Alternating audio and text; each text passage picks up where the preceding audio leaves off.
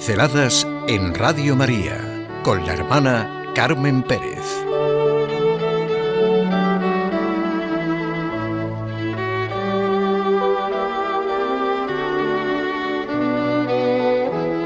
Santa Clara de Asís. Una vida transparente. Santa Clara de Asís. Eso es, una vida transparente. Y eso significa clara. Transparencia y sencillez en su vida. Vivimos tan necesitados de testigos así. Una vida de sencillez, humildad, desprendimiento, alegría, confianza, entrega hacia la persona que la necesitaba, y eso era su vida cotidiana. Los hermanos menores, como se les llamaba a los seguidores de San Francisco, atrajeron poderosamente la atención de Clara y sentía gran admiración y amor por ellos. Le llamaba mucho la atención cómo los frailes gastaban su tiempo y sus energías cuidando a los leprosos.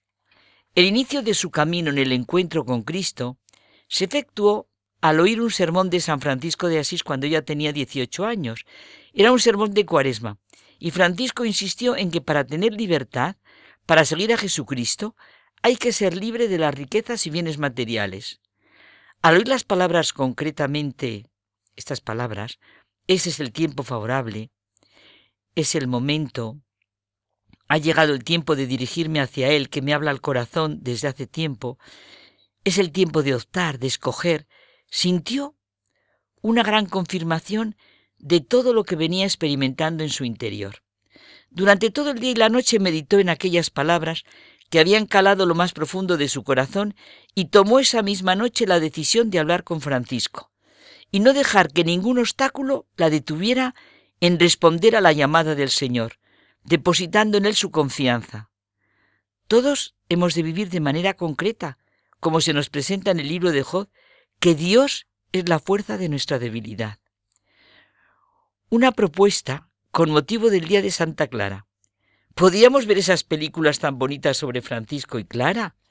No solo se trata de que conozcamos estos testigos que vivieron en una maravillosa comunión y apertura al Dios que es y en Él está todo, y con su profundo sentido de iglesia, sino también sencillamente conocer lo que realmente es el cristianismo, para que nosotros mismos podamos comprender nuestra relación con Dios, pues como dice Ives Congar, hay en nuestras vidas un momento en que se nos ofrece la ocasión, o se nos dirige la invitación a realizar un acto, por el que si aceptamos esa onerosa llamada, nos sobrepasaremos a nosotros mismos, abandonándonos a un porvenir oscuro, cuyas exigencias o consecuencias eventuales nos espantan. Por pequeño que sea en sí mismo el acto que se nos pide, lleva consigo la aceptación y el programa de nuestro futuro, o la negativa de una renuncia total y de una conversión radical, como le pasó a Clara de Asís. Nuestra situación actual nos pone muy al vivo el testimonio de Clara. Cuando sintió la amargura, el odio, la enemistad y la codicia que movía a los hombres a la guerra, comprendió que esa forma de vida era como la espada afilada que un día traspasó el corazón de Jesús. No quiso tener nada que ver con eso. No quiso otro Señor más que el que dio la vida por todos, aquel que se entrega pobremente en la Eucaristía para alimentarnos diariamente, el que en la oscuridad es la luz y que todo lo cambia y todo lo puede, aquel que es puro amor. A quienes le decían que había que pensar en el futuro, le respondía con aquellas palabras de Jesús. Mi Padre Celestial, que alimenta las avecillas del campo, nos sabrá alimentar también a nosotros. Sintamos en nuestro corazón las palabras del Papa Francisco en su visita a Asís, al sentir y vivir el testimonio de Francisco y Clara. No tengo oro ni plata que daros, sino algo mucho más precioso, el Evangelio de Jesús.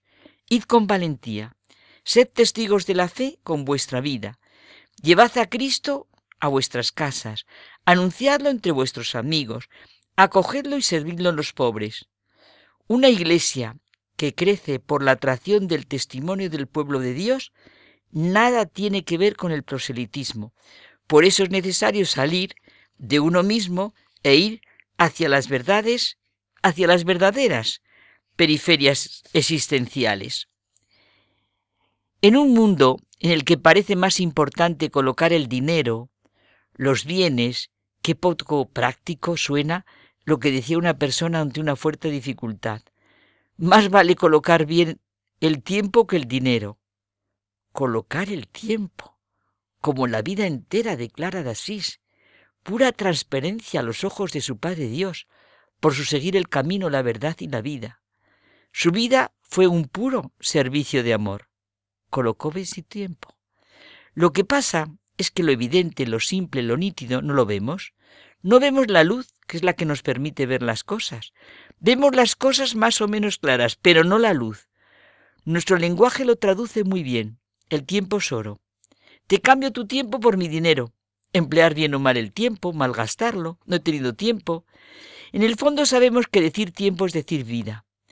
Donde experimentamos nuestra responsabilidad es en los momentos concretos de nuestra vida como lo hicieron los santos. La libertad humana justamente consiste en que podemos disponer, en que gozamos del derecho de disponer en el ahora, siempre en la hora, ni antes ni después, de esa respuesta siempre activa, personal, intransferible. En cada momento estamos colocando el oro de nuestro tiempo. Somos consecuencia de lo que hemos ido haciendo nuestro. Es Dios quien nos llama a la vida. Decíamos que la vida de Clara de Asís fue un puro servicio de amor. El Papa Francisco ha recordado en la JMJ que si uno que se dice cristiano no vive para servir, no sirve para vivir. Y vivamos confiando en la providencia de Dios, porque nuestro Padre Celestial nos mira lleno de amor.